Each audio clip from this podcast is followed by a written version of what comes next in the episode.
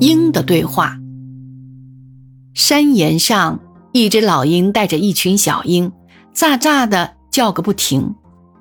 一位通鸟语的牧羊人恰好路经其地，听得老鹰是在教导小鹰如何猎食人肉。其谈话是一问一答，大略如下：“我的孩子们，你们将不再那么需要我的指导了，因为你们已经看到我的实际表演。”从农庄抓家禽，在小树丛中抓小野兔，牧场上抓小羔羊。但是，你们应还记得那更可口的美味。我常以人肉供你们大嚼。人肉当然是最好吃的。你为什么不用你的爪子带回一个人到阴巢里来呢？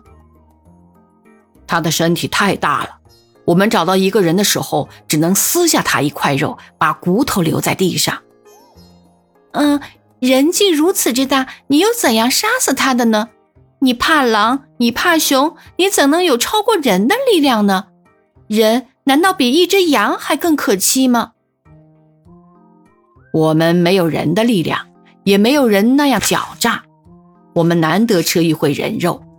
如果大自然没有注定把人送到我们来享受，人具有凶猛的性格，比任何动物都凶猛。两族人往往遭遇呼声震天，火焰迷空。你们听到声音，火光起自地上，赶快飞向前去，因为人类一定是在互相残杀。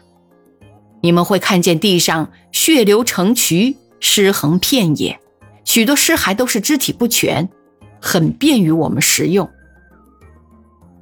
嗯，那人把对方杀死，为什么不吃掉他呢？一条狼杀死一只羊，它在饱啖羊肉之前不会准许物音来触动它的。人不是另一种狼吗？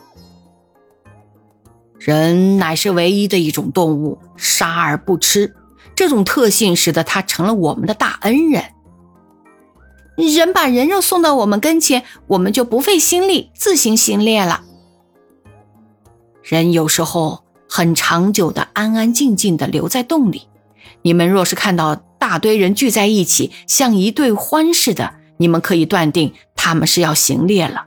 你们不久即可大餐人肉。但是我想知道，他们互相残杀，其故安在？这是我们不能解答的一个问题。我曾请教过一只老鹰，它年年饱餐人的腹脏。他的见解是，人只是表面上过着动物生活，实则只是能动的植物。仁爱莫名其妙的互相厮杀，一直到僵挺不动，让鹰来捉，或以为这些恶作剧的东西大概是有些什么计划。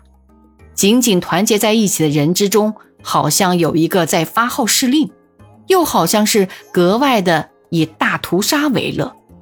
他凭什么能这样的高高在上？我们不知道。他很少时候是以最大或跑得最快的一个。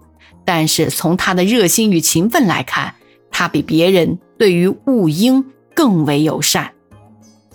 这当然是一段寓言，作者是谁，恐怕不是我们所容易猜到的。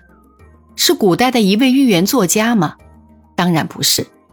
在古代，战争是光荣事业，领导战争的是英雄。是十八世纪讽刺文学大家随福特吗？有一点像。但是随福特的集子里没有这样的一篇。这段寓言的作者是我们所习知的约翰逊博士，是他所写的《闲谈》第二十二期。《闲谈》是《世界纪事》周刊上的一个专栏，第二十二期刊于一七五八年九月九日。《闲谈》共有一百零四篇，于一七六一年至六七年两度刊有合订本。但是这第二十二期都被删去了，为什么约翰逊要删去这一篇？我们不知道。这一篇讽刺的意味是很深刻的。好斗是人类的本能之一，但是有组织的战争不能算是本能，那是有计划的、预谋的团体行动。雾鹰只知道吃人肉，不知道人类为什么要自相残杀。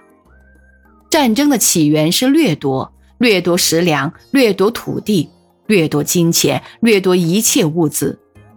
所以战争不是光荣的事，是万物之灵的人类所做出的最蠢的事。除了抵抗侵略、抵抗强权、直干戈以为设计的不得已而推动的战争之外，一切战争都是该诅咒的。